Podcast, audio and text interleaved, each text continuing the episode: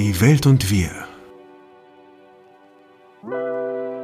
Ist ein Podcast für dich, für euch und für das Wir.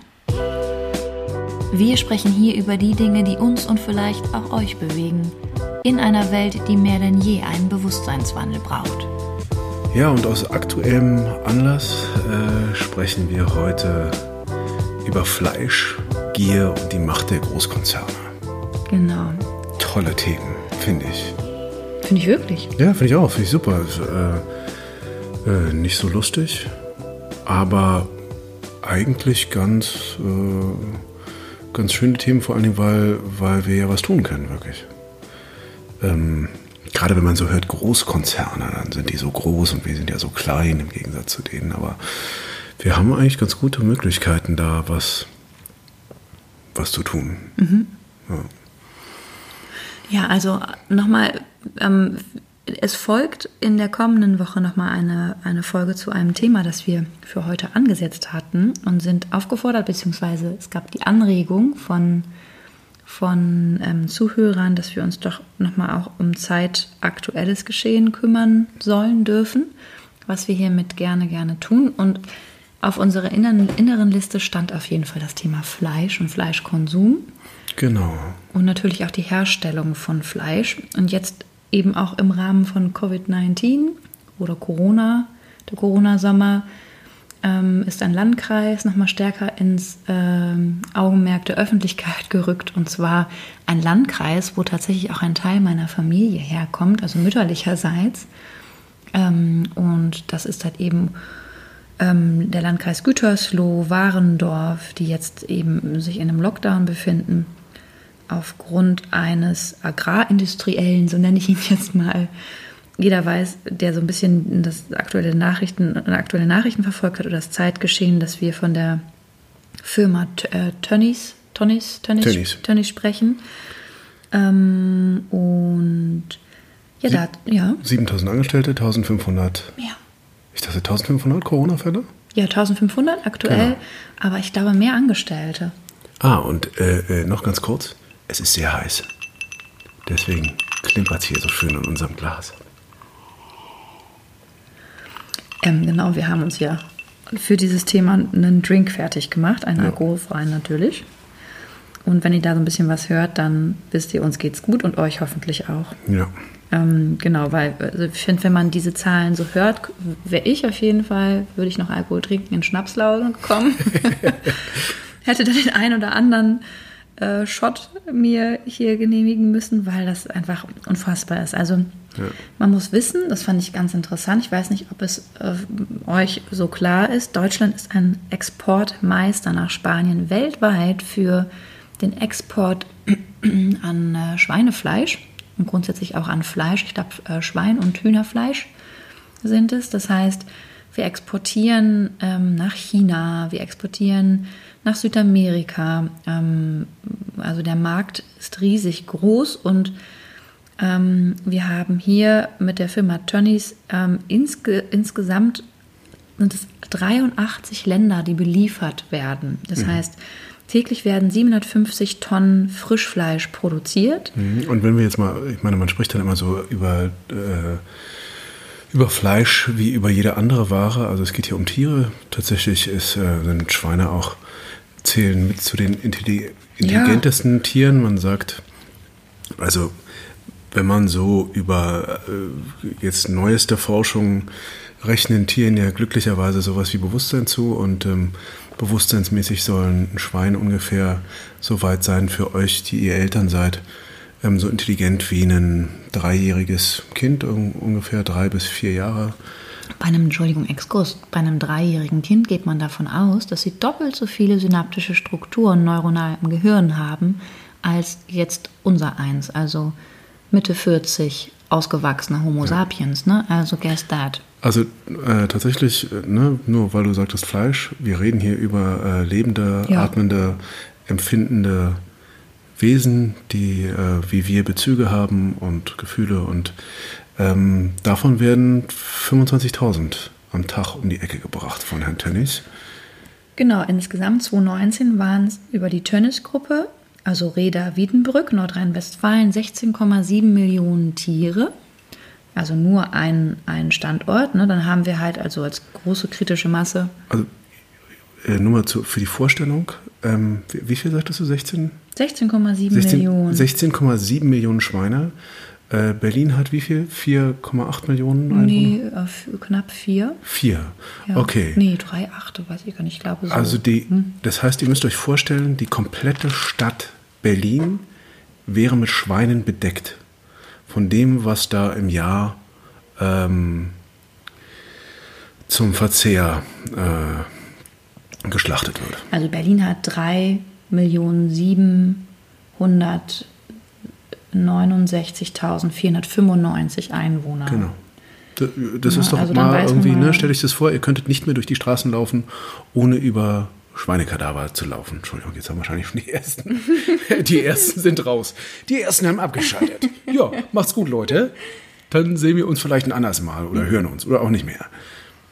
Ja, also ich, ne, wenn man jetzt sagt, wir sind jetzt bei 16,7 Millionen Schweinen, was ich beim, beim Tier Schwein ganz interessant finde, ist, dass das unserer ähm, der genetischen Zellstruktur stark, äh, also dass man es stark dem, dem, dem Menschen anlehnen kann. Also nicht ohne Grund werden jetzt gerade eben, ähm, weil ethische Richtlinien es erlauben, in Japan halt eben an genau.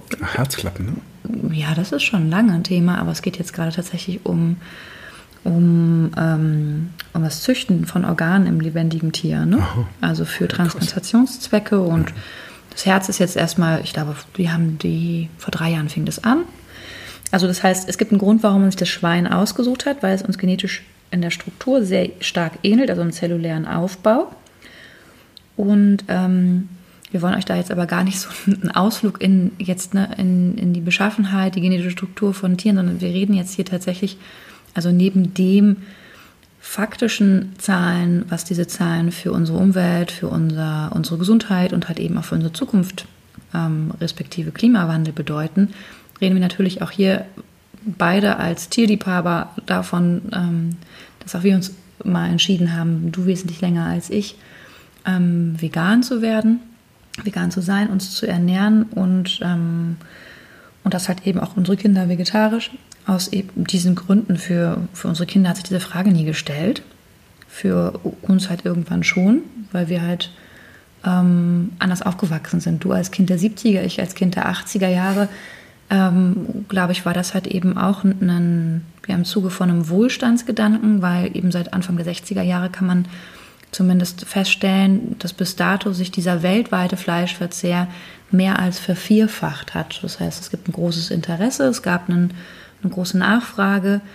Und ähm, genau, und wir haben halt da eben gesammelt zu der Firma Tönnies, um das mal abzuschließen, bis wir dann halt eben jetzt auch auf die Auswirkungen auf Klima, Flächenverbrauch, Artenvielfalt und so weiter und so weiter kommen wollen mit euch, sprechen wir halt eben nochmal ähm, über ja, diese Agrarindustrie, über diesen Großkonzern, der jetzt eben ins Licht der Öffentlichkeit gerückt ist, mit einer fünfminütigen Pressekonferenz und ein, also mit, Verzeihung, das hat mich so wütend gemacht, das jetzt nochmal zu sehen, mit Lippenbekenntnissen, ähm, versucht hat, noch so seinen ohnehin schon fragwürdigen Ruf äh, ähm, zu rehabilitieren ähm, sind wir vielleicht jetzt hellhöriger geworden, weil wir uns in Zeiten von Corona befinden. Wir uns fragen müssen, wie kam es überhaupt dazu, dass wir halt eben einen Faktum von Superspreading hatten, also einer starken, intensiven, schnellen Vermehrung und halt eben natürlich auch jetzt mal über Arbeitsbedingungen sprechen, die vor allem jetzt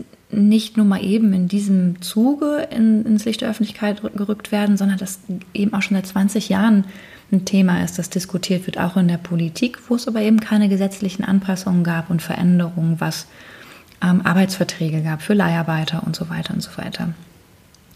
Wir haben natürlich auch noch mal große Schwierigkeiten. Ähm, für, also weiß ich gar nicht, ob wir die haben. Das ist vielleicht noch mal so eine These, aber ähm, ganz grundsätzlich stehen wir halt wieder vor der Frage, wie stark sind wir bereit, so einen hohen Preis für Mensch und Tier zu bezahlen für die Salami von Gutfried, die dann am Sonntagmorgen auf dem Brötchen schmeckt oder halt eben auch nicht mehr?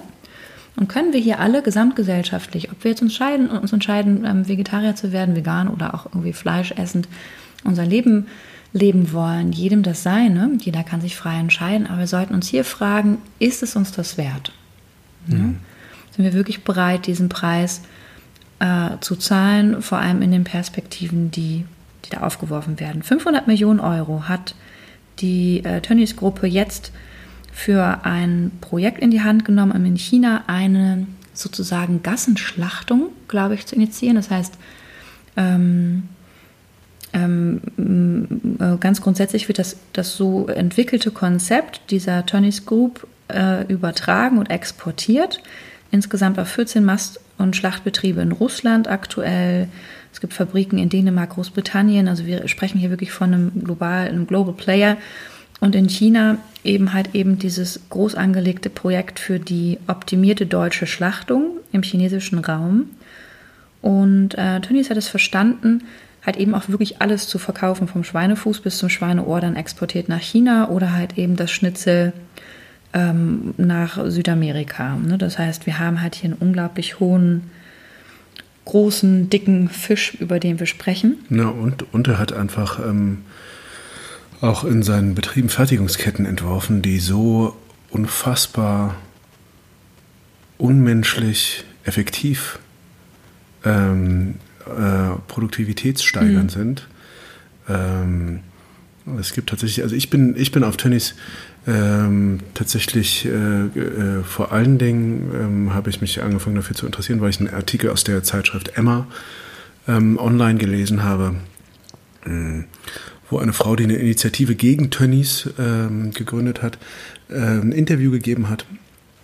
Und ähm, die hat sich dann zusammengetan mit, äh, mit unter anderem auch einer, einer Notärztin, die oft in dieser, ähm, in der Fabrik von Tönnies in der Schweinefabrik. Er macht ja auch äh, Rind, glaube ich, aber äh, hauptsächlich Schwein.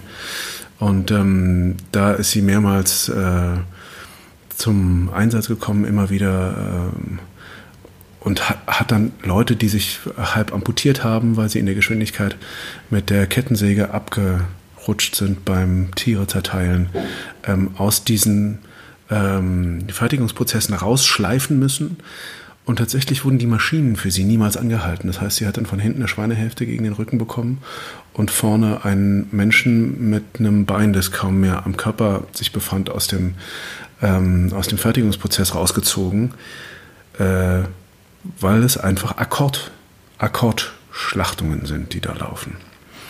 Ähm, und grundsätzlich wollte ich aber nochmal sagen, sind wir ja Freunde von, von äh, äh, symptomatischer Betrachtung. Also das heißt, äh, beziehungsweise von einer, von einer ursprünglichen Betrachtung, äh, von der, äh, genau umgekehrt nämlich.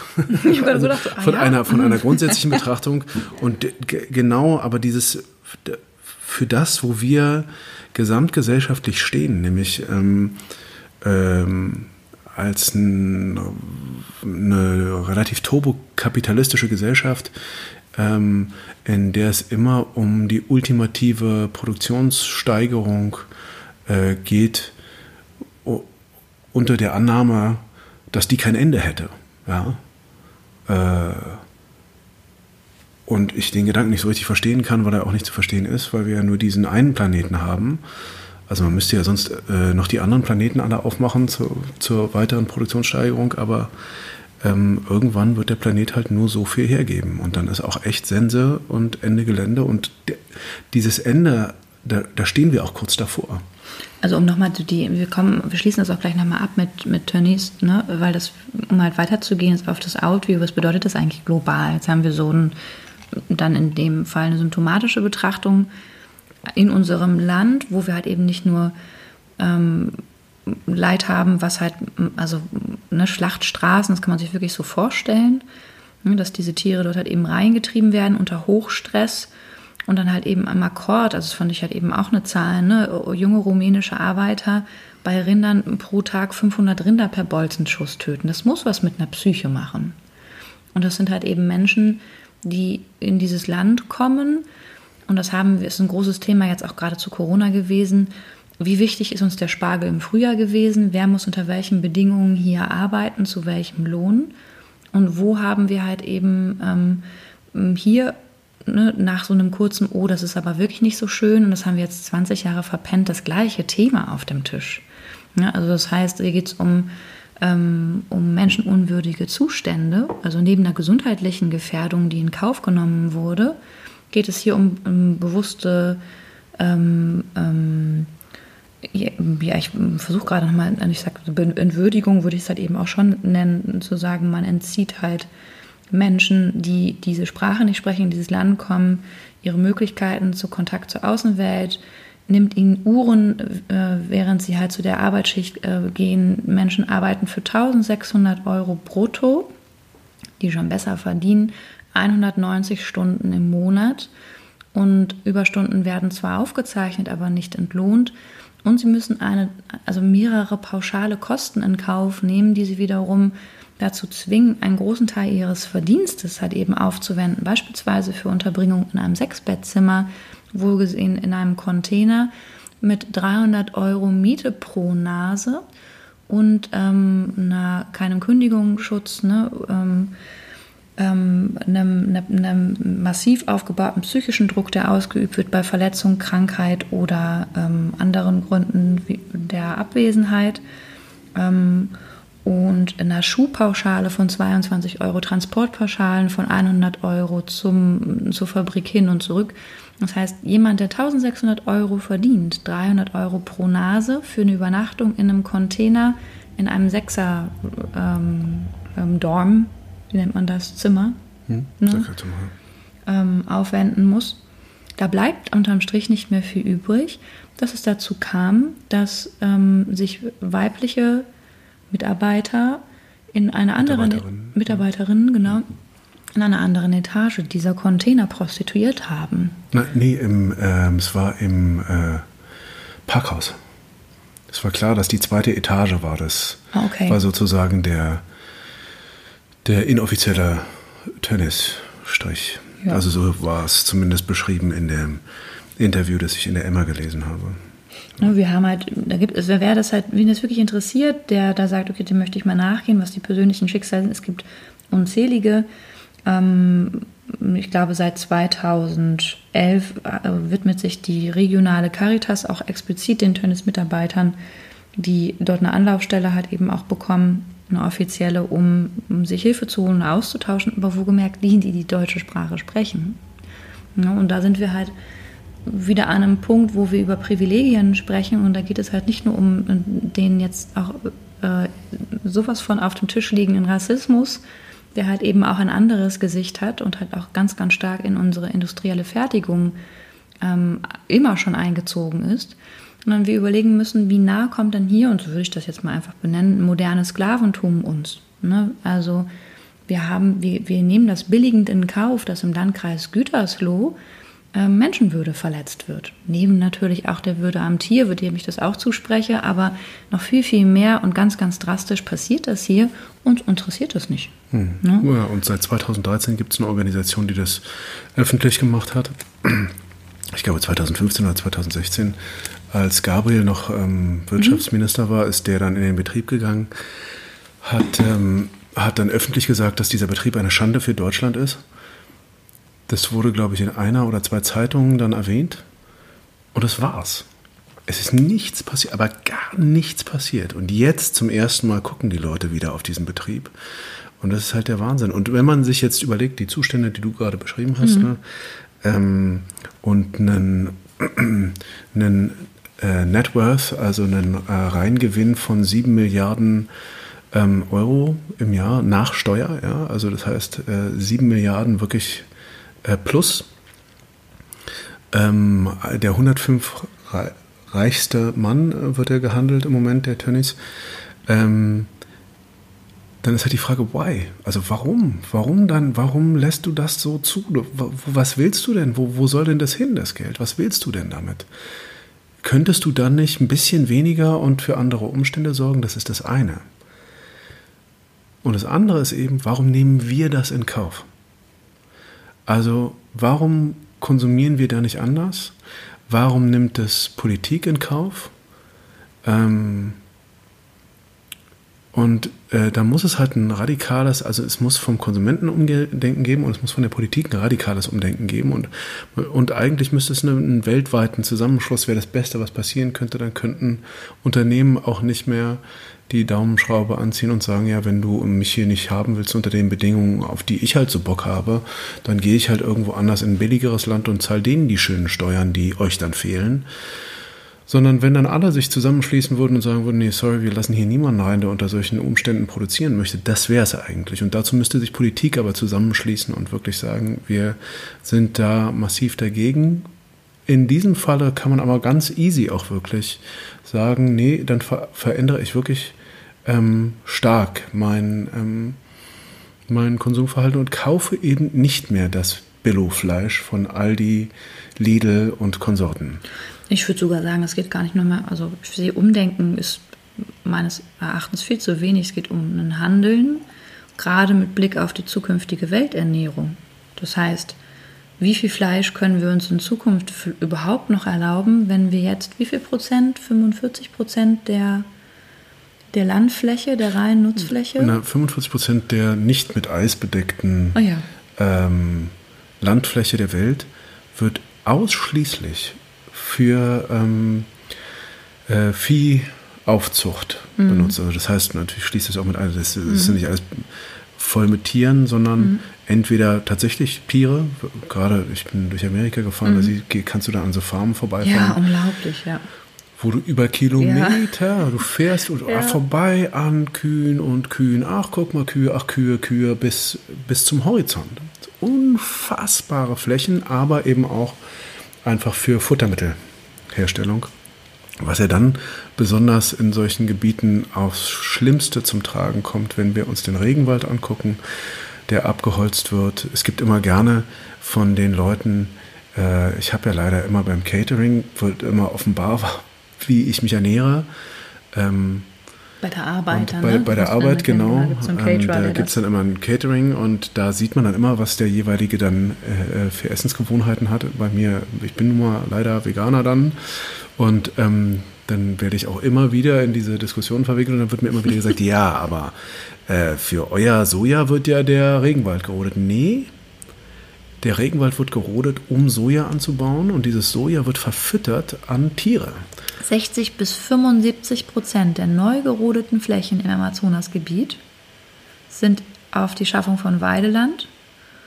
Und, ähm, und das, wenn man sich das, ne, und dann halt eben nochmal ähm, die, ne, den, den Rest dazu gerechnet ist die Produktion von, also industriellem Futtermittel. Das heißt, Entschuldigung, ich habe dich total unterbrochen. Nee, nee, ne? mal, ne? Aber das heißt, Tiere benötigen halt nicht nur eine Fläche, sondern sie benötigen halt genau dieses Futter, was wir halt den Tieren nicht Und wegessen. Unfassbare Mengen an Wasser auch werden da verbraucht. Also sowohl, ne, wenn man jetzt, wenn man sich jetzt überlegt, wie viel, ähm, wie viel Wasser zum Beispiel für äh, 450 Gramm, also wenn man jetzt sagt 450 Gramm äh, zum Beispiel ähm, na, sag mal, äh, Beef heißt? Rind. Rind. 450 ist dann, also wäre jetzt so ein Steak, hat, hat wie viel nochmal? Ich bin da auch raus, 250 ich Gramm glaube, oder so, ne? Ich glaube 250, genau, 250 Man sagt so, man geht zusammen essen, man, Leute essen, bestellen sich zwei Steaks. Genau, zwei Steaks. Also ich habe jetzt, die Zahlen sind leider amerikanische Zahlen, deswegen muss ich die so ein bisschen umrechnen, deswegen äh, kann man sich fragen, okay, warum sind die so? Ne? Ich habe jetzt mal 450 Gramm genommen, also das wären so zwei Steaks. Ja, ungefähr. So die, die etwas größeren bei Asado oder wie diese Läden heißen. Blockhaus. Blockhaus. Ja. Früher war es Asado, da bin In ich Hamburg ist es Blockhaus gewesen. Ähm, äh, werden um, also ja, stellt euch mal vor, diese zwei Stücken Fleisch, stellt euch die wirklich vor. Ihr habt es ja bestimmt mal, wenn ihr Vegetarier seid, auch mal gesehen, wie das aussieht. 9463 Liter Wasser. 9463 Liter. Jetzt nur mal auch. Wie viel um, verbraucht man im Jahr, muss man sich mal überlegen, um, an Wasser, ne? Das, das weiß ich jetzt gerade, ne? Habe ich nicht so auf dem Zettel, aber, aber nur mal, ich habe mal geguckt, was so eine Badewanne so hergibt, ja. Mhm. Also eine Badewanne fängt un, ungefähr an bei, äh, die ist dann so schon gemütlich, ich bräuchte eine größere, 230 äh, Liter, ja Die XXL Luxusbadewanne fast 340 Liter, 9463 gegenüber von so einer vollen Badewanne. Stellt euch vor, so, so eine gute Doppelbadewanne, wo man schön auch mit seinem Partner mhm. drin liegen möchte. Die fast 320 Liter, überlegt euch das mal, das ist unfassbar. Mhm. Ähm, ja, okay, aber zu diesen Zahlen würde ich gerne nachher noch ein bisschen mehr kommen, aber ähm, ich würde gerne noch mal einmal ganz kurz einen kleinen Schritt zurück, weil ich ja über die Gier gesprochen habe. Ja? Und ähm, natürlich ist diese ganze, weil wir wollten ja über die Großkonzerne und über diese, ähm, dieses merkwürdige Ziel der dauer, andauernden und immer größer werdenden Produktionssteigerung äh, sprechen. Das ist das, die eine Seite. Ne? Unsere persönliche, meine auch, meiner und vielleicht sagt ihr, nein, ich bin, ich bin noch nicht gierig, entschuldigt bitte, aber ich kenne das von mir genauso. Ich möchte dann mehr haben, ich gucke dann irgendwie, und natürlich ist es hervorgerufen durch die Werbung. Wir wollen immer, wir wollen alle immer, wir sind in diesem, in diesem System ver, verhaftet. Und ich glaube, es ist wichtig, sich klar zu werden und vielleicht nochmal auch zu sagen, okay, vielleicht auch ein bisschen mal runterzubrechen, was brauche ich denn eigentlich wirklich? Was macht mich eigentlich, was erfüllt mich eigentlich wirklich im Leben? Und was ist nur so eine von außen an mich herangetragene, merkwürdige, gierige Idee von, ich brauche da unbedingt noch dieses Mehr. Mhm. Ähm, und dann bin ich was? Glücklich? Nö. Äh, kurzfristig vielleicht. Aber ähm, ähm, und leider, leider haben wir halt so eine starke ähm, so eine starke äh, äh, Kultur, die vor allen Dingen durch die Großkonzerne, die sehr leider mit unserer Politik und unserem ganzen Land und unserem ganzen Handeln verbandelt sind. Das ist die große Schwierigkeit. Und, ähm, und da würde ich dann gerne, wenn wir über die Großkonzerne reden, auch nochmal über ein Prinzip reden, das sogenannte Shareholder Value, also der großen Aktiengesellschaften, Shareholder Value ist im Prinzip, dass äh, rechtsmäßig ähm, äh, eine der Hauptprämissen von allen großen Konzernen, die an einer Aktie notiert sind, ähm, äh, beschreibt. Shareholder Value heißt äh, sozusagen der Wert des Aktionärs. Der Wert des Aktionärs, ähm, dem ist insofern Rechnung zu tragen, als dass ähm, ich einer Prämisse unbedingt verpflichtet bin, nämlich ähm, dass das Kapital oder den Wert der Aktie für den Aktionär ähm, unter allen, und damit meine ich tatsächlich, und das verrückt, unter allen Umständen ähm, zu, äh, zu steigern. Das heißt also, wenn ich jetzt einen, sagen wir, ich bin eine Chemiefirma, ja, gehen wir mal weg von dem Fleischzeugs, ich bin eine Chemiefirma und ähm, dann habe ich tatsächlich Anwälte, die in meiner Firma arbeiten, die für, dafür zuständig sind, ähm, zu errechnen, was es kostet, wenn ich meinen Chemiemüll ordentlich verklappe, was es kostet, wenn ich meinen Chemiemüll von irgendwelchen ähm, dunklen Gestalten in der Nacht abholen lasse ähm, nach Polen karre und da in den See schmeißen lasse? Und was kostet es mich, wenn ich dabei erwischt werde? Könnt ihr euch schon vorstellen, die geringsten Kosten sind, wenn die äh, dunklen Gestalten damit durchkommen. Ähm, ähm, und dann kommt aber vielleicht dabei raus, ja, und es ist aber noch, immer noch günstiger für uns, die Schweinerei zu machen und dabei erwischt zu werden, den Prozess zu führen ist immer noch günstiger für uns, als diesen unglaublich aufwendigen Prozess zu durchlaufen, unseren, unsere Chemieabfälle ordentlich zu verklappen. Ja. Und dann ist es nämlich so, dass die Aktiengesellschaft verpflichtet ist, das Unrecht zu begehen für den, für den äh, Aktionär. Und das Krasse an der Stelle ist, dass die moderne Aktiengesellschaft ist, ähm, es gibt dazu eine ganz, ganz tolle Dokumentation, ja, die heißt The Corporation. Die ist zwar schon relativ alt, aber immer noch so aktuell wie damals, als sie rauskam. kann ich euch mega empfehlen zum Thema. Netflix ist das, ne? Nee, nee gibt es, glaube ich, nicht auf Netflix. Ich habe Ach, sie mir auf DVD gekauft. Ich ja. weiß nicht. Ihr könnt sie bestimmt, also bei Amazon Prime, super Großkonzern. ja. ähm, aber da könnt ihr die auf jeden Fall bestimmt äh, finden. The Corporation. Ich äh, verlinke das auch nochmal bei Instagram, schreibe ich vielleicht einen Link dann zum, zum Film. Ähm, wenn ihr euch über Fleisch informieren wollt, Cowspiracy, da habe ich auch die meisten Zahlen rausgezogen. Da könnt ihr euch die Quellen auch angucken. So unbedingt must see. Ja. Und dann halt im Zuge dessen, da sind, kommen wir auch nochmal später drauf, ähm, ich glaube, es heißt The Waste. The Waste ist äh, Netflix. Netflix, ja. Ja, also ähm, warum natürlich halt auch ein unguter Umgang mit unseren Ressourcen und den Lebensmitteln dazu führen kann, dass das klimaschädlich ist. Das wird da ganz gut, finde ich, aufgeführt. Und ähm, tatsächlich ist Frankreich in Europa das eines der ersten Länder gewesen, die angefangen hat, halt eben diese, diesen Kreislauf halt eben zu verändern. Ne? Also ähm, ein Gesetz, eine Reform und das wiederum zu einem Gesetz geführt hat, dass Supermärkte verpflichtet sind, halt eben die Dinge, die äh, abgeführt werden aus diesem Verkaufskreislauf, ähm, weiterverwertet werden können, beziehungsweise weitergegeben werden können. Müssen sogar, ja. per Gesetz. Also finde ich eine, da an der Stelle ein äh, alter Hut in Kanada übrigens wieder mal. Aber ähm, für Europa war das zumindest eine Bewegung, ein Zucken in eine Richtung. Ja. Es ist noch kein Reflex, der entstanden ja. ist. Leider. Ja, aber schon, schon eine verrückte Sache. Eigentlich müsste es diese Dinge halt viel, viel mehr und viel stärker geben. Ein Konsens und, halt. Und, ja, und ein Konsens darüber. Und eigentlich müsste man schon längst, müsste es schon längst. Ich habe ja mal, habe auch so eine Idee für eine Doku und auch für eine Bewegung und habe mal irgendwann gegoogelt, how to change the world mhm. um, by changing corporate law.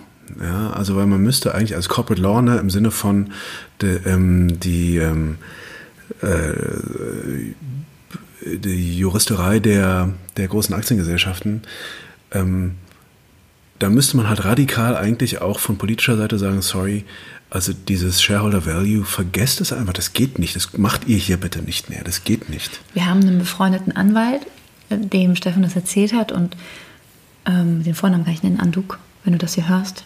Ich werde es nicht vergessen, dass du, als du gehört hast, dass Steffen das gegoogelt hat, äh, äh, tief eingeatmet hast und dann sehr laut gelacht hast.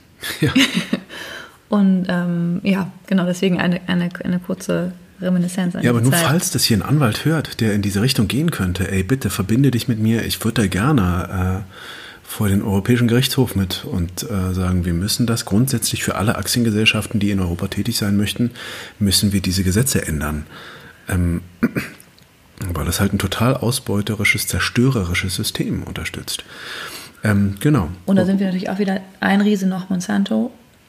Ähm, aber das ist nochmal tatsächlich was, was man in einer eigenen Folge ähm, bringen müsste. Ich glaube, da werden wir auch nochmal was dazu erzählen. Also, weil das man merkt jetzt einfach, wie weit es wirklich verzweigt ist, wie tief diese Wurzeln in unserem System ähm, wurz also verwurzelt sind.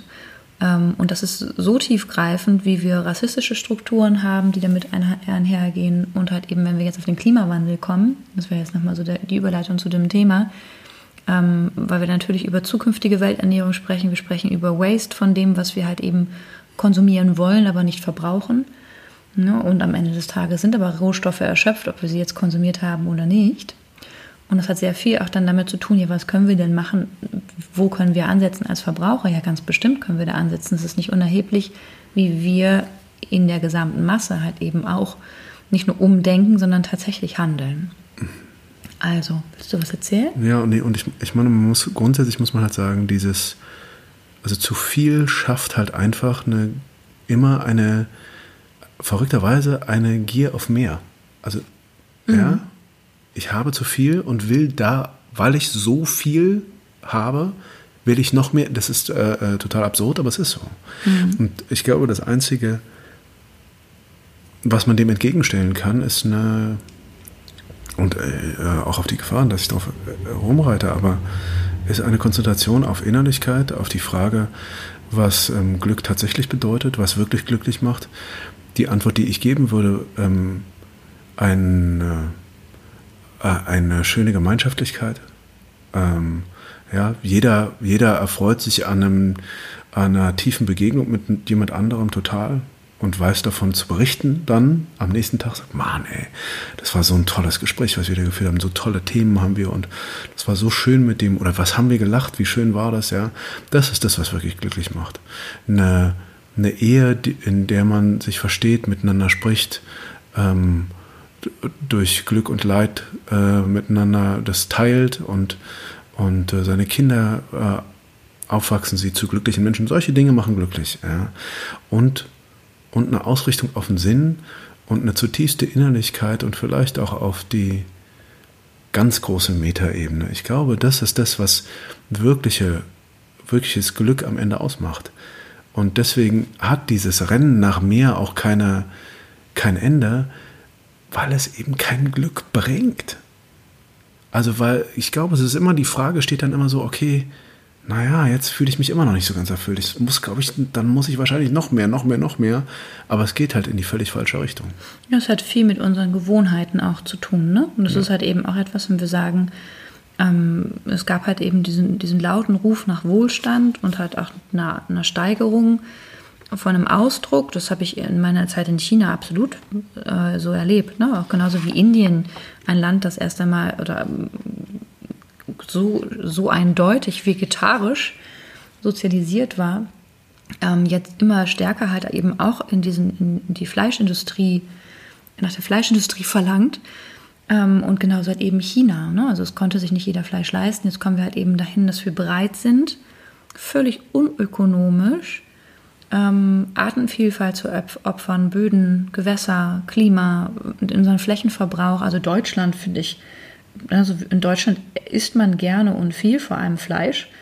Und ähm, 19 Millionen Hektar Land ähm, sind notwendig, um ähm, hier, ähm, um, um, das halt eben zu, zu schaffen, zu leisten. Und das ist mehr als hierzulande an Ackerland insgesamt zur Verfügung steht. Das heißt, 19 Millionen Hektar würde für, also für pro Kopf, habe ich jetzt dann nochmal ausgerechnet, 2300 Quadratmeter pro Person, also für dich, der hier zuhört, im, Lauf, also, ne, im Laufe eines Jahres anfallen. Das heißt, du verbrauchst ähm, Nahrung, die du bei, jetzt muss ich kurz überlegen, ich meine, es sind 40 Prozent, die wir in Deutschland an tierischer ähm, Nahrungsaufnahme, also der gesamten Nahrungsaufnahme, 40 Prozent der gesamten Nahrungsaufnahme besteht in Deutschland aus tierischen Lebensmitteln.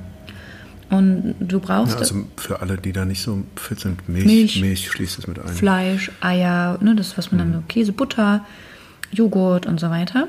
Und für den Vergleich, Italien hat halt da 24 Prozent. Ne? Das heißt, das ist schon interessant, sich das mal im Ländervergleich. Jeder war mal in Italien, ist auch in, in Italien essen gegangen, geht italienisch essen. Jeder kennt die italienische Küche und liebt sie. Und da halt eben zu sehen, wir haben in Deutschland halt eben in unserer Konsumausrichtung ähm, uns dahin entwickelt.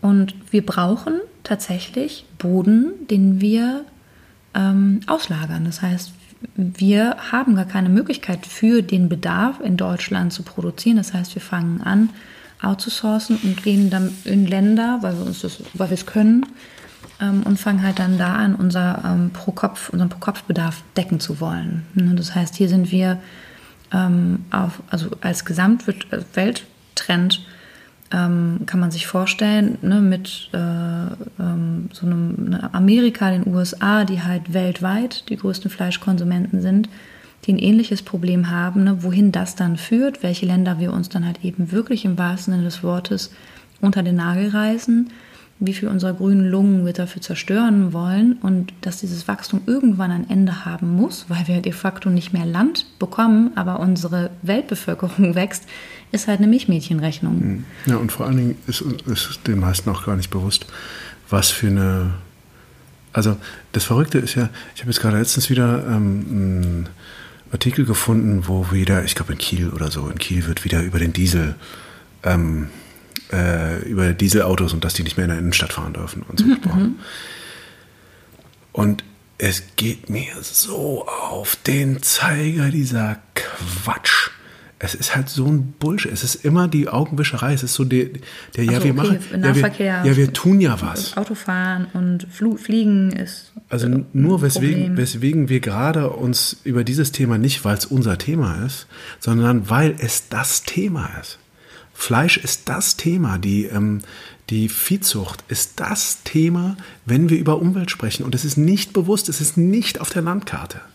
Viehzucht ist der führende Faktor für das Artensterben, für ozeanische Todeszonen äh, oder, oder was man auch als Meereswüsten bezeichnet, äh, Wasserverschmutzung, und damit meine mein ich jetzt auch so Boden, Bodenwasserverschmutzung. Ihr müsst euch mal vorstellen, ich habe ja vorhin beschrieben, wie ich da, ne, du hast das auch gesehen, äh, diese, diese unfassbaren Mengen von Kühen, ja, die, die pinkeln und kacken halt leider echt Pupseln viel. auch, Und ja. ähm, ähm, ja, nur weil, weil ich jetzt gerade über Wasser gesprochen habe, Wasserverschmutzung, was das mit dem Grundwasser macht. Teilweise sind diese unfassbaren Farmen, das sind Seen aus Exkrementen. Die werden eingeleitet in Flüsse, diese Flüsse münden in die Meere, die Meere gehen ohne Ende kaputt.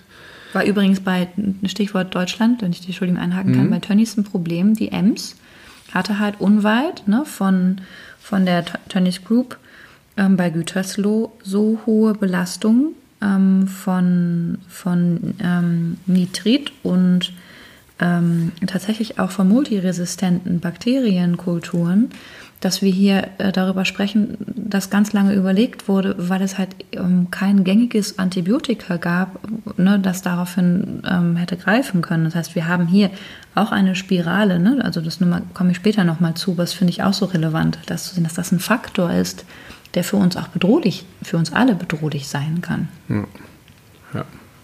Ja, und du hast auch äh, ähm, von äh, Methan gesprochen. Ja. Also Methan, ne? Pupse. Ähm, meint man so, ja, pff, weiß nicht, CO2 ist ja schlimmer. Also man muss sagen, ähm, Methan hat ein globales Erwärmungspotenzial, das 86 Mal so hoch ist wie das von CO2. Ne? 86 Mal. 86 Mal. Ja? Nur durch, ähm, durch Schweinepupse. Und ich habe mal eine Zahl, ich habe jetzt eine Zahl gefunden. Ähm, Ähm, Rinderpups, das ähm, also, sagen. bitte? Schweinepups, ich glaube. Äh, Rinder, Rinder, genau. sowas. Und ähm, also die, jetzt, wenn man jetzt mal eine Zahl äh, äh, wählt, äh, weltweit gehaltene Kühe allein produzieren circa 567 Milliarden 811 Millionen 767.600 Liter Methan Nochmal. am Tag. 500? 567 Milliarden 811 Millionen 767.600 Liter pro Tag. pro Tag. Und Badewanne war nochmal wie viel? Äh, ne, Oh mein na, Gott. die große, die XXL ist drei- äh, 340 Liter. Okay. okay. Also das ist eine Zahl, das ist eine Zahl, die ist, das macht einen, das macht einen so irre. Wie viel Liter hat der Bodensee? Hattest du, da hatten wir nicht vorhin drüber gesprochen? Ja, das war, da waren wir ja so ein bisschen, ich kann, kann das, So ungefähr also ich kann das Daumen. darstellen. Also man müsste sozusagen, äh, das mal 81 würde den, den Bodensee voll machen. Ja?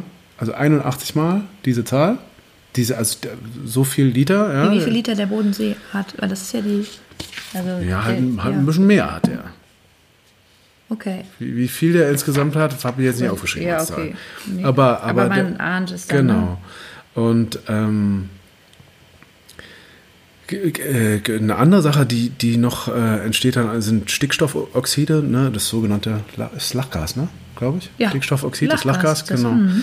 Und ähm, äh, das hat ein 296 mal so hohes globales Erwärmungspotenzial wie Kohlenstoffdioxid. Also Lachgas. Und hält sich 150 Jahre in der Atmosphäre, ne? Wenn man ganzes Lachgas ist dann noch schlimmer sozusagen als Methan, ja? Genau. Ja. Genau. Und ähm, äh, aller Stickstoffoxide, also von, von allen Stickstoffoxiden sind es 65 Prozent, die auch wieder durch Viehzucht produziert werden. Ja. Ähm, also das heißt, das, das ist wirklich so unglaublich ähm, katastrophal. Und, und dazu muss man natürlich auch noch sagen, ähm, wir stehen ja so weltweit vor einer, vom, der Klimawandel ist, also wir stehen nicht vor dem Klimawandel, sondern wir sind mitten im Klimawandel, ja, ganz eindeutig. Und natürlich ist Wasser dann auch ein Thema. Und auch das ist absurd. Auch das ist den Leuten nicht so klar. Ja? Ich habe mit einem Physiker gesprochen, der mir gesagt hat, in etwa 25 Jahren sind die Wasservorräte global erschöpft. Ja. Also in 25 Jahren. Also das war für mich so ein bisschen so wie, was, was bedeutet das ganz grundsätzlich? Du sagst halt, eine perspektivisch ist das das Problem über die Verdunstung. Also wenn wir eine ganz grundsätzliche, also de facto sagen, okay, die Erde fiebert. Wir haben aber uns irgendwie in den Kopf gesetzt, wir wollen unglaublich viele Tiere züchten, auf unglaublich viel Land, unglaublich viele Bäume dafür roden, die wiederum einen positiven Effekt ja hätten, ne, so wie man das so ein bisschen ja, kennt, aus klar. irgendwie Biounterricht, siebte, achte Klasse, auf halt eben besagte ähm, Treibhausgase. Ähm, und in den 80er Jahren gab es dann Werbekampagnen, kauft kein äh, Haarspray mit FCKW und so weiter. Und wir halt eben sehen, wir waren da mittendrin schon in einer Spirale, da hätten wir uns äh, 100 äh, Haarspray-Dosen kaufen können und Autofahren macht da jetzt auch den Kohl nicht fett. Also hier zu sehen, wir haben einen, ähm, wir haben, jetzt habe ich vergessen, was ich sagen wollte, ein Riesenproblem. ähm, also die, die Erderwärmung und genau Wasser war das Thema. Die Erderwärmung steigt. Es gibt Menschen, die immer noch äh, in Friedrichshagen auf dem Wochenmarkt stehen und Klimawandel leugnen. ja, ähm, oh wo unsere Familie geschlossen lachend vorbeigeht an diesem Stand. Die seid herzlich gegrüßt. Sie hört es wahrscheinlich sowieso nicht, aber ähm, aber wir haben ja tatsächlich, also es ist wirklich, es ist äh, zum Haare raufen. Ne? Wir haben, wenn man jetzt sagt, dem Physiker glaubt, der sich ja de facto damit beschäftigt, seine Doktorarbeit schreibt, es sind halt, es ist nicht mehr viel Zeit. Also wenn in 25 Jahren das Wasser fehlt, wir keine natürliche, äh, keine natürlichen Antagonisten mehr haben, das aufzuhalten, aufzufangen, dann ähm, kann ich verstehen, dass kleine schwedische Mädchen verzweifelt auf der Straße sitzen. Das sollten wir vor allem alle tun. Ja, ja unbedingt. Und und man muss ähm, dazu dann aber auch sagen, dass, äh, und da bin ich wieder bei, dem, bei dieser Diesel-Diskussion, ja, ähm, ich bin totaler Befürworter. Ich finde es super, auf alternative Energien umzusteigen und so und habe auch meinen Ökostrom, haben wir ja. Ne? Und ähm, ähm, versuche mich da äh, so für ökologischer Fußabdrucksmäßig äh, gut zu verhalten. Aber ähm, komplett ohne fossile Brennstoffe. Das heißt, in, in Autos, in, äh, in Schiffen, ähm, in sowas wie Braunkohlewerken und so weiter, ähm, werden wir das Limit von, von 500, also das ist das angepeilte Limit, ne, 565 Gigatonnen CO2 bis 2030, immer noch bei weitem überschreiten, nur indem wir Vieh, Viehzucht betreiben. Ähm, und die, äh, wo, wohin ging, wenn man jetzt das entgegen, also ich bin immer noch dabei zu erklären, ähm, weswegen dieses Thema umwelttechnischerweise so wahnsinnig relevant ist. Ähm, also selbst die, wenn wir unseren gesamten Nahverkehr, die, die dicken äh, Schiffskreuzer auf den Weltmeeren, unser Autofahren, unser Flugzeug und so weiter komplett einschränken, ist es, kommen wir überhaupt nicht weit. Es ist auch nicht unser Problem. Ja, also dann, da, deswegen sage ich, fuck, fuck the Diesel. es tut mir leid. Es ist einfach Augenwischerei. Es ist einfach totaler Bullshit. Und ich weiß, es geht auch irgendwie um Abrieb und, und äh, äh, den Feinstaub aus den, ja, kann ja alles sein, ist ja okay, aber der Feinstaub, das hat ja was mit den Reifen, aber egal. Diesel, Schmiesel. Ähm, was ich sagen möchte, wenn wir jetzt, also ne, ich habe ja versucht, ich hoffe, habe ich ordentlich dargelegt hm. mit dem Methan, wie schlimm die Emission von Methan ist. Also wenn wir jetzt unseren Fleischkonsum massiv reduzieren, würde es eigentlich sofort eine messbare positive Veränderung in der Belastung der Umwelt bewirken. Ähm, und deswegen ist es so unfassbar relevant, für alle, die das hören, als Konsumenten zu sagen, okay, ich mache da nicht mehr mit. Ich will auch nochmal von einem Physiker, sehr total wahr, weil da stimme ich dir zu. Ich meine, das war auch der Grund, warum wir gesagt haben, okay, come on, wir können jetzt, wir wissen jetzt zu viel, es geht nicht mehr, neben dem, dass wir Tiere einfach lieben. Aber es ist ja auch nochmal ein Punkt, der, der ultra relevant ist und der vielleicht auch schon, also sehe ich zumindest bei uns in der Familie, ähm, für, für eine Veränderung von Konsumverhalten gesorgt hat, das, ohne dass wir jetzt losgelaufen sind und irgendwelche Leute belehrt haben. Ähm, Im Gegenteil, ich glaube, wir sind da relativ äh, zurückgezogen und liebe Freunde, korrigiert uns, wenn das nicht so ist und wir irgendwie anders auftreten. Aber ähm, so würde ich das zumindest sehen. Und ähm, ähm, ich kann sagen, der Physiker, der ähm, ähm, beim Umweltbundesamt arbeitet, sagt, das fand ich nämlich eben interessant, wenn wir halt eben weltweit einen so hohen Anstieg von Methan, Stickstoff, CO2 haben, ähm, und wir sagen, naja, Fleisch frisst halt eben Land, das ist so. Ne? Wir haben halt eben Agrarflächen, Ackerflächen, die wir brauchen für den Anbau von Viehfutter. Ähm, und äh, immerhin sind es jetzt hier weltweit ähm, 80 Prozent, ne, Weide, Ackerland. Ähm, dann haben wir halt eben den, den Raubbau an unseren grünen Lungen. Wir haben eine Veränderung hier von der Erderwärmung. Wir haben halt eben einen Wassermangel durch besagte Produktionsprozesse, es ist ja nicht nur, dass die Kuh steht ja nicht nur auf der Weide, sondern die wird gefüttert, die wächst, die pupst, die wächst, die pupst. Dann muss die halt geschlachtet werden, dann muss die verarbeitet werden, veredelt werden, mit, schön mit Nitrit und Phosphaten.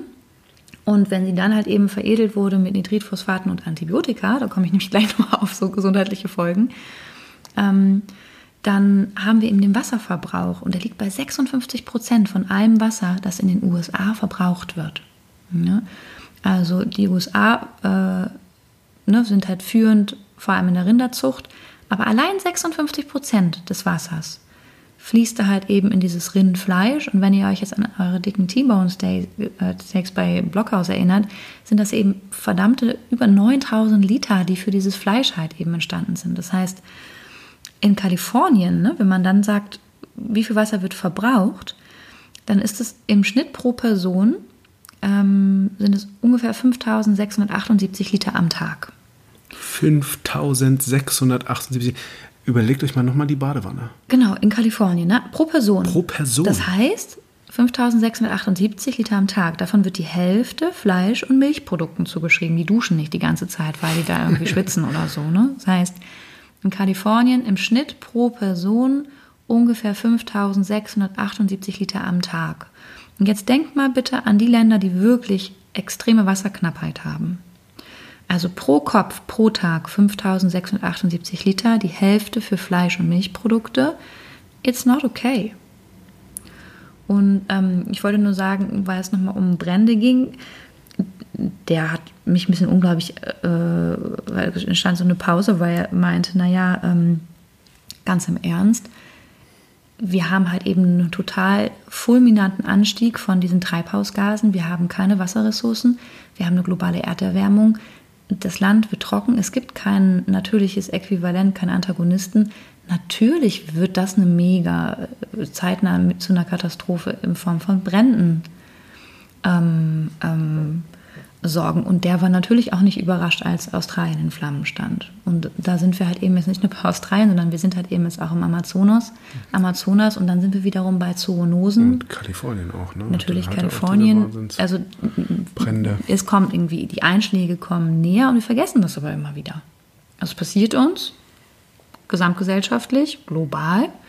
Und es betrifft vor allem nicht die, die nochmal kurz mit ihrem SUV aus, dem, aus der dicken äh, Villa fliehen, sondern es betrifft halt wirklich Menschen, die an der untersten Kette unserer Weltbevölkerung stehen. Und zwar so immens, dass wir uns das nicht vorstellen können, weil wir den Fernseher ausmachen, wenn es dazu kommt, dass wir das sehen könnten. Und wir aufhören zu recherchieren und nachzudenken. Und es geht nicht darum, dass wir uns schlecht fühlen. Und es geht auch vielleicht gar nicht darum, dass wir umdenken, sondern dass wir einfach wirklich uns entscheiden, das zu gestalten, weil wir es können, weil es auch ein Teil unserer Möglichkeiten im Rahmen unserer, unserer Privilegien ist.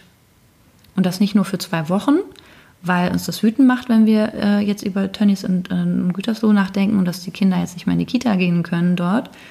Und das verstehe ich, dass das so ist, dass das Menschen jetzt an, vor allem Eltern an den Rand ihres Fassungsvermögens gebracht hat. We feel you. Aber ganz im Ernst, im Vergleich, ne, kommen wir halt eben dann zu diesem Rückschluss. Und ne, nochmal Fleisch frisst Land.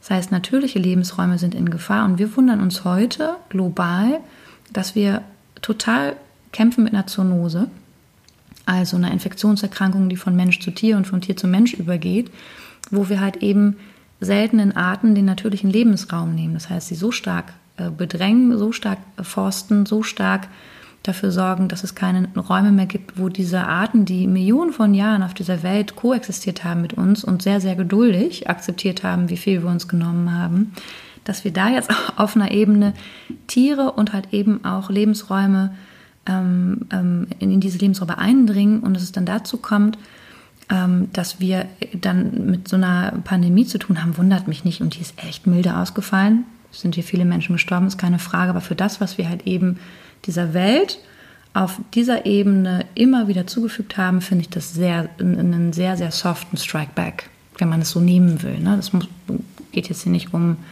eine richtende Instanz in Form von was auch immer, sondern ich finde das einfach nur in der Natürlichkeit, die uns so abhanden kommt, ähm, ist das relativ wenig, ähm, wo, ähm, wo wir jetzt Konsequenzen bis hierhin getragen haben. Hm.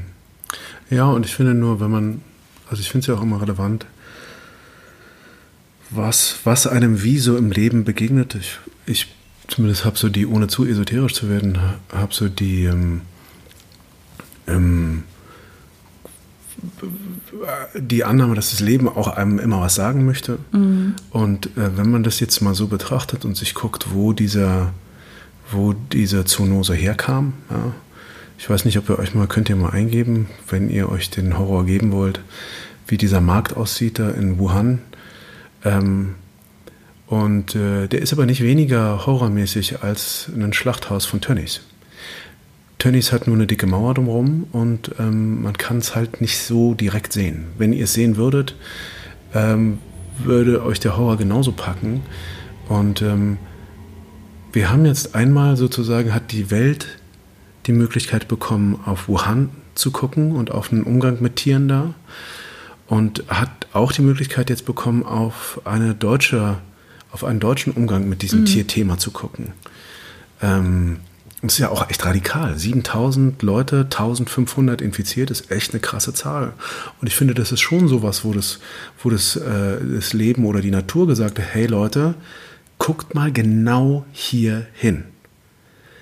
Ich bin übrigens eine Zoonose, guckt mal hier hin. Das ist relevant. Ich fand es am Anfang irgendwie komisch, dass die Veganer sich das auf die Fahne geschrieben haben. Zoonose, Zoonose, dachte ich immer so, naja, man kann ja nicht, jetzt nicht alles für dieses Thema benutzen. Inzwischen macht es mir aber absolut Sinn. Ja. Mhm, absolut.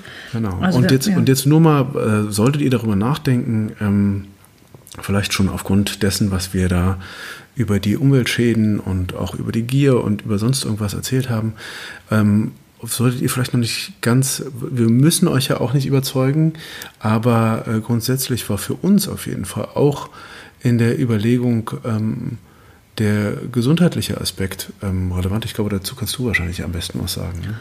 Ja, gesundheitlich, also weil das, das wird immer noch so stark diskutiert.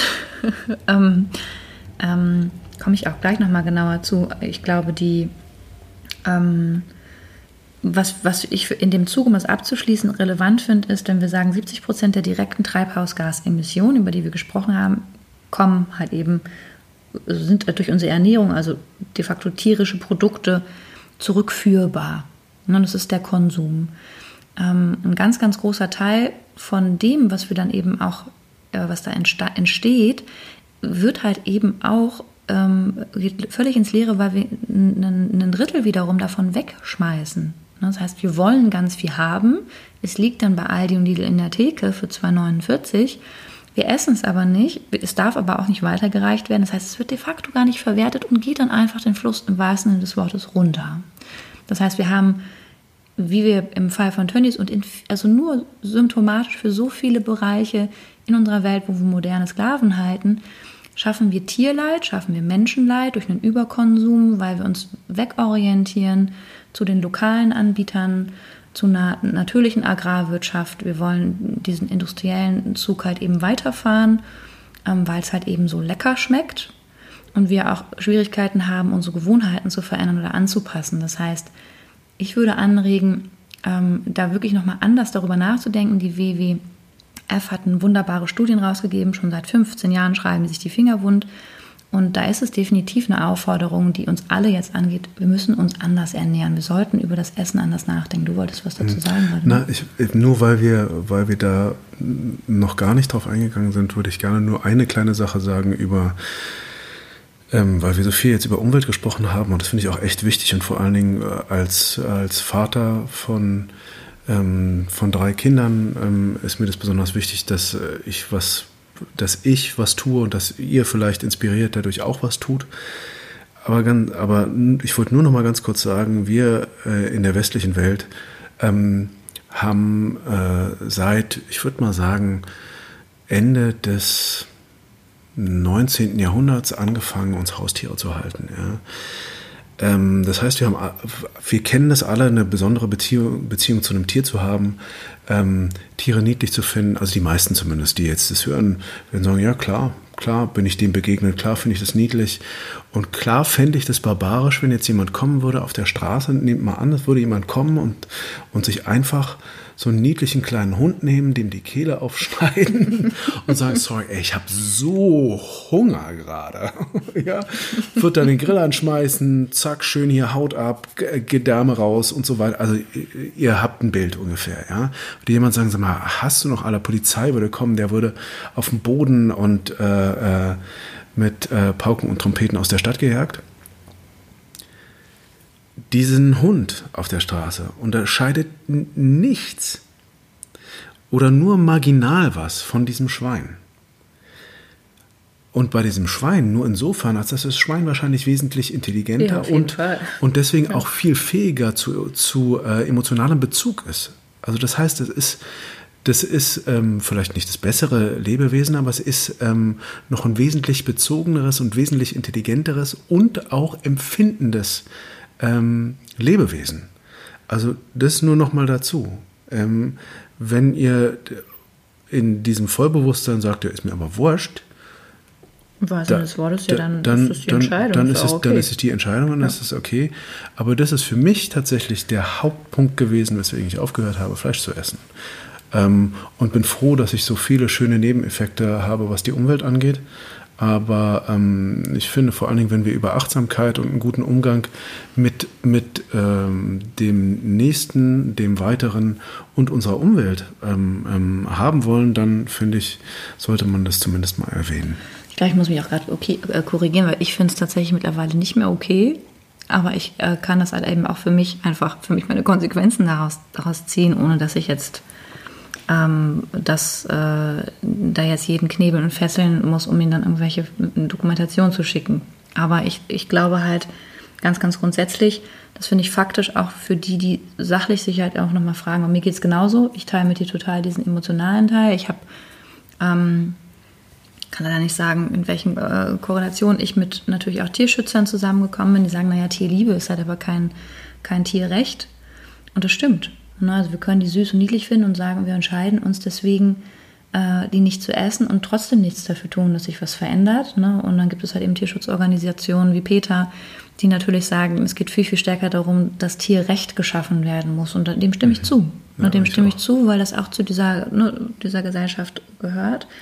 Und nur mal anschließend, 70 Prozent der direkten Treibhausgasemissionen tierischer ähm, Nahrungsmittel ist die direkte Linie und ein Drittel sind halt eben pflanzliche.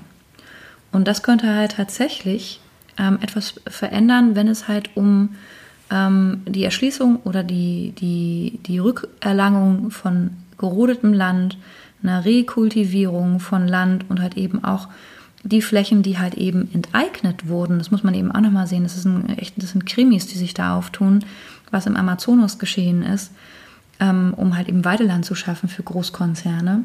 Wenn man das halt wirklich versuchen würde, jetzt in den natürlichen Kreislauf zurückzuführen, dadurch, dass es halt eben eine, eine, eine, Verlagerung der Nachfrage gibt zu mehr pflanzlichen Produkten, würde schon was verändern. Es verändert schon was, wenn ihr in dieser Woche euch entscheidet, nur einmal Fleisch zu essen. Wenn ihr nur einen Tag weniger Fleisch esst, sind es, glaube ich, 19 Millionen Hektar, was halt weltweit, ne, ne, ne, also da hat man Amerika mit einberechnet, ähm, also das sind das allein im Wasser, was man sich wieder vorstellt. Also wir haben hier eine, weil wir es wissen, auch eine Verantwortung und wir können auch nicht mehr länger wegschauen. Für die, die Kinder haben, werden es verstehen. Für die, die in diese Welt gucken wollen ähm, und den zu einem schönen Ort machen wollen, ist das hier eben nochmal, vielleicht nochmal ein Call to Action. Zumindest ein Call zum zu educate yourself ähm, und das halt eben äh, auf alle Bereiche, die jetzt uns unter den Nägeln brennen, von Rassismus über ähm, Kindesmissbrauch, über, über diesen heißen Eisen wieder, ne? aber über halt eben Klima, Klimaschutz, Gier, über modernes Sklaventum. Das liegt mir einfach so am Herzen da, nochmal drauf zu kommen. Bildung ist nochmal ein ganz anderes Thema, werden wir behandeln. Und ich würde gerne über Fleisch und Gesundheit ganz kurz sprechen, weil wir nicht mehr viel Zeit haben.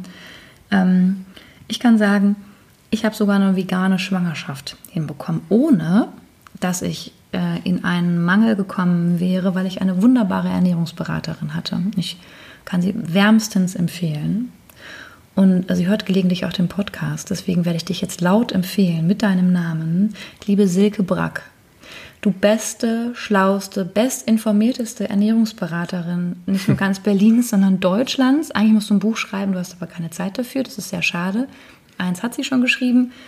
Ähm, aber liebe Silke Brack, vielen Dank, dass du mir hier, obwohl ich ja schon vorinformiert war, so die Augen geöffnet hast, weil es ist sehr, sehr einfach, sich zu ernähren, sogar auch vegan und schwanger zu ernähren. Und äh, die, die das moralisch verwerflich finden, sollen mir bitte gerne eine Nachricht schreiben. Ich kann das gerne auch nochmal in Stories aufbereiten, wenn es euch interessiert, wie das geht und warum das überhaupt nicht zum Nachteil ist von einem heranwachsenden Kind ist und warum sogar ein Gynäkologe, müsste ich dann nochmal fragen, ob er das dann auch mal wiederholt, gesagt hat, interessant, die Plazenta sieht ganz, ganz anders aus, das kann ich gerne zu einem anderen Zeitpunkt nochmal erzählen. Fleisch und Gesundheit steht natürlich auch. Äh, positiv war das gemeint, ja, ja, Plazenta. Genau. Also es gibt ganz, ganz tolle Facts, die ich da euch nicht vorenthalten wollen würde, aber es sprengt ein bisschen den Rahmen hier. Wenn ihr euch gut äh, ähm, beraten lassen wollt, auch als Veganer, ähm, meldet euch bei der, der Silke Brack ähm, und ähm, lasst euch da umfassend beraten. In Berlin sitzt In Berlin, ne? genau, in Berlin Mitte. Ähm, eine sehr geschätzte Kollegin von mir.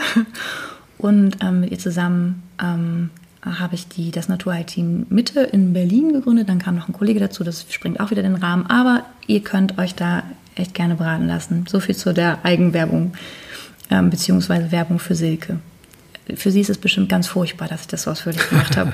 Entschuldige bitte. Ne, also wir haben gesagt, rund 40 Prozent der gesamten Nahrungsaufnahme pro Kopf in Deutschland besteht aus tierischen Lebensmitteln.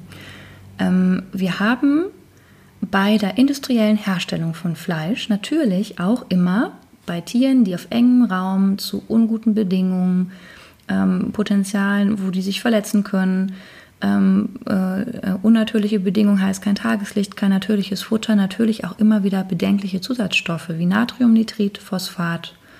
Ähm, irgendwann hat man schon mal so gehört, Mononatriumglutamat, das ist auch vielleicht irgendwie nicht so toll.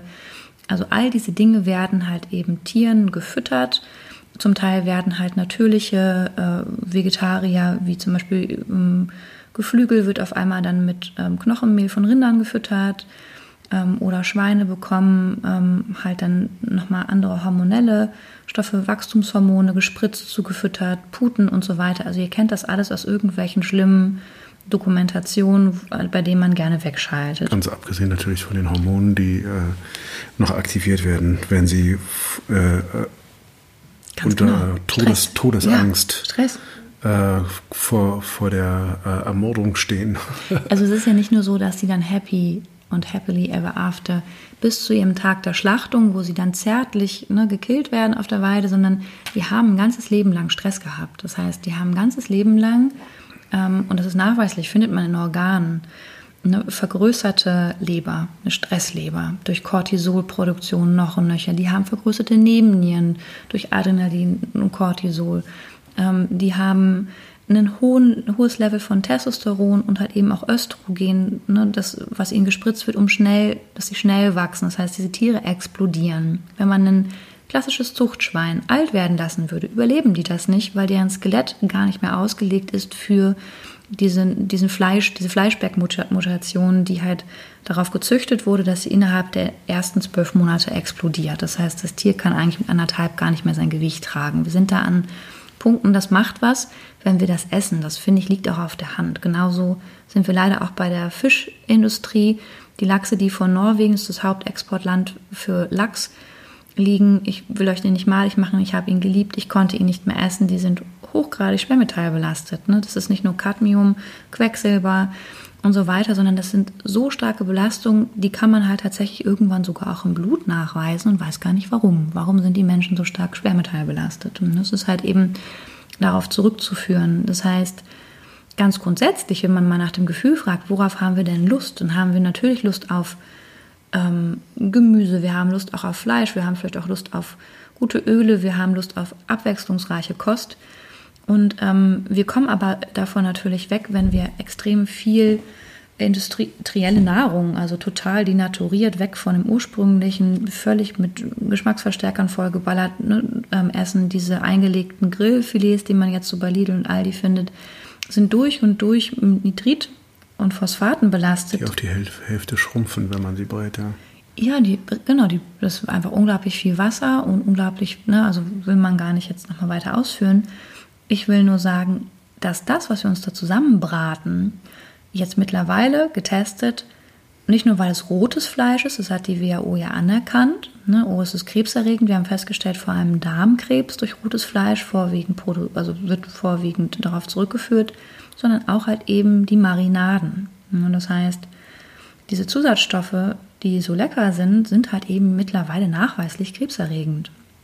Und wir sind aber so weggekommen von der Natürlichkeit, dass wir uns die auch gar nicht mehr selber herstellen oder auch gar nicht mehr kreativ werden in der Zubereitung unserer Speisen. Das ist ein Riesenmanko.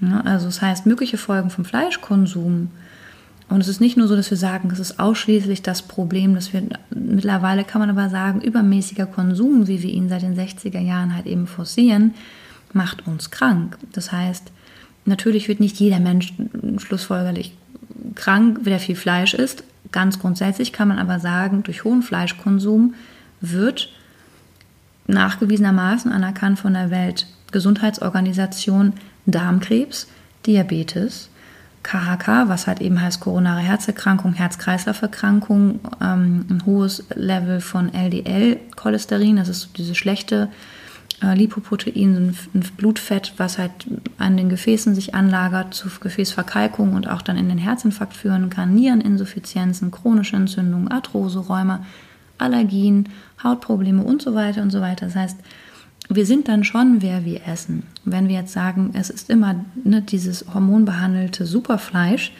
dass das halt eben auch im Zweifel, weil es halt oft ne, in der industriellen Vieh, Viehfütterung ähm, viel Jod beigesetzt wird oder viel Selen, führt das zu Schilddrüsenproblematiken, führt zu Krebs, und Harvard hat 2014 eine Langzeitstudie von 20 Jahren veröffentlicht. Und das ist eine, die mir wichtig ist und am Herzen. Ich rausche gerade so durch. Ich hoffe, ihr verzeiht mir das.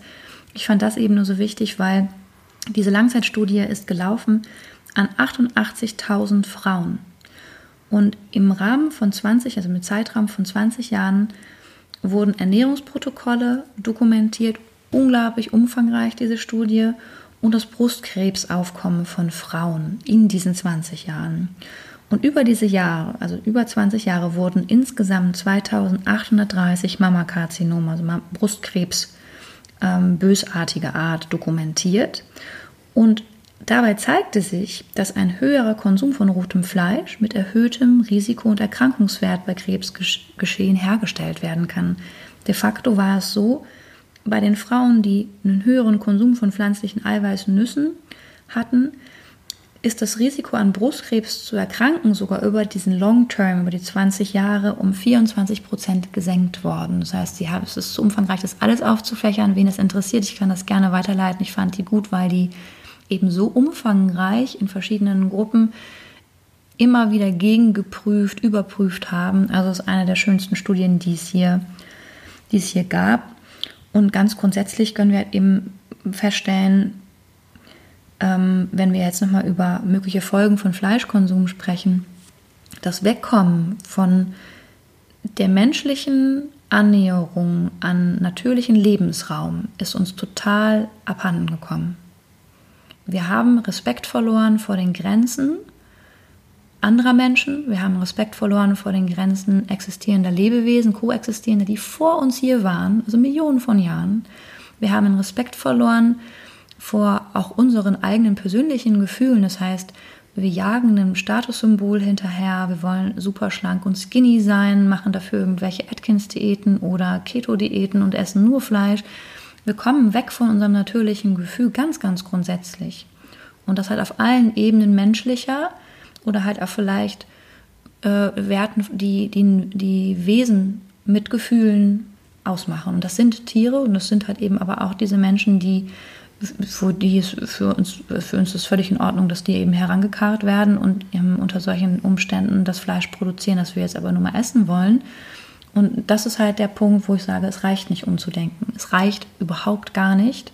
Jeder von uns ist aufgefordert. Das heißt, was kann man denn machen, wenn man jetzt überlegt, es geht ganz, ganz stark darum, dass wir es jetzt gerade, ähm, dass wir uns die landwirtschaftliche Produktionsweise vor allem in unserem Land, da können wir Anfang angucken. Das heißt, es geht darum, ganz, ganz gezielt die konventionelle Landwirtschaft zu verändern und die ökologische Landwirtschaft zu stärken. Und da gibt es sogar einen, einen unfassbaren Krieg zwischen ne, den industriellen Agrarwirtschaftern ähm, und halt eben dem konventionellen Bauern, die halt in den 70er Jahren, 60er Jahren ähm, mit der Natur und einer natürlichen Nahrungskette und einer Durchmischung von verschiedenen Tierarten eine Achtung von Boden und, und Umständen und auch einer Zeit von einem Brachliegen von Ackerland. Ne? Also nicht dieses auf Däube kommen raus, das Erschöpfen und Schröpfen eines, äh, ein, äh, einer natürlichen Umgebung, sondern halt mit einer langen Perspektive geplant. Und wir haben hier auch eine Pflicht über unsere Privilegien, die Menschen weltweit zu unterstützen, die ähm, konfrontiert sind mit Riesenkonzernen wie Monsanto, die Landenteignung erfahren, die am Level ihrer Existenz leben und kämpfen. Und ähm, da sind wir halt dann eben wiederum bei den Pestiziden wie Glyphosat und so weiter. Das wäre nochmal eine Folge für einen Kriminalfall, finde ich fast. Also könnte ich jetzt mich schon Rage reden. Hm. Aber da sind wir aufgefordert. Ne? Das heißt, der Verbraucher hat natürlich maßgeblichen Einfluss. Du, der hier hört, hat einen maßgeblichen Einfluss. Das heißt nicht, dass du aufhören musst, Fleisch zu essen, wenn, wenn, wenn du nicht mehr willst. Kannst du das natürlich lassen. Oder für dich gucken, was sind denn die Wege meiner, meiner äh, T-Bone Steaks, die da auf meinem Teller liegen? Muss das jetzt im Blockhaus sein? Kann ich, wenn ich das unbedingt haben will, es mir eben anders beschaffen? Kann ich Local-Anbieter unterstützen? Kann ich Biohöfe ganz gezielt fördern?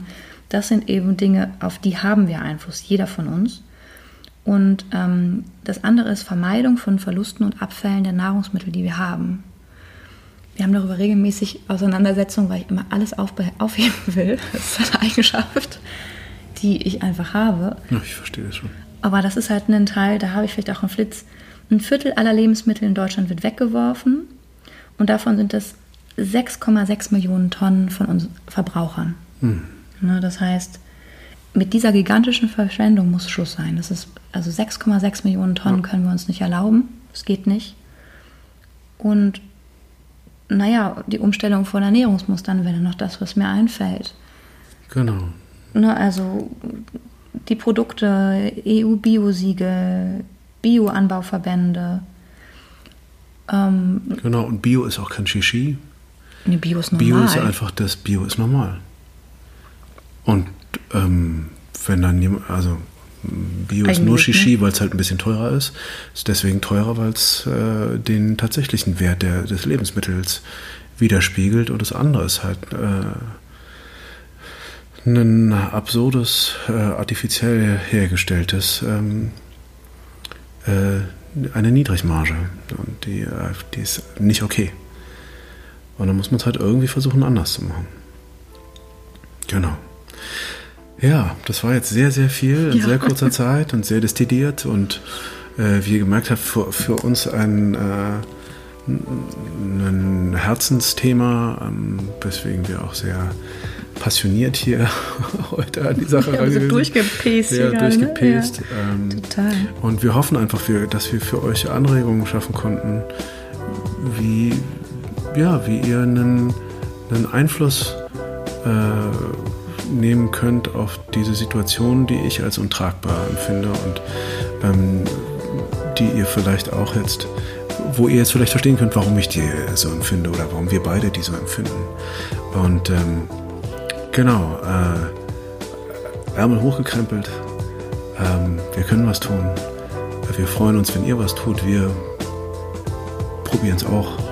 Und ähm, wir freuen uns, dass ihr wieder dabei gewesen seid. Auf jeden Fall. Und sagen bis zum nächsten Mal. Lasst es euch gut gehen. Bis bald. Bis bald. Tschüss.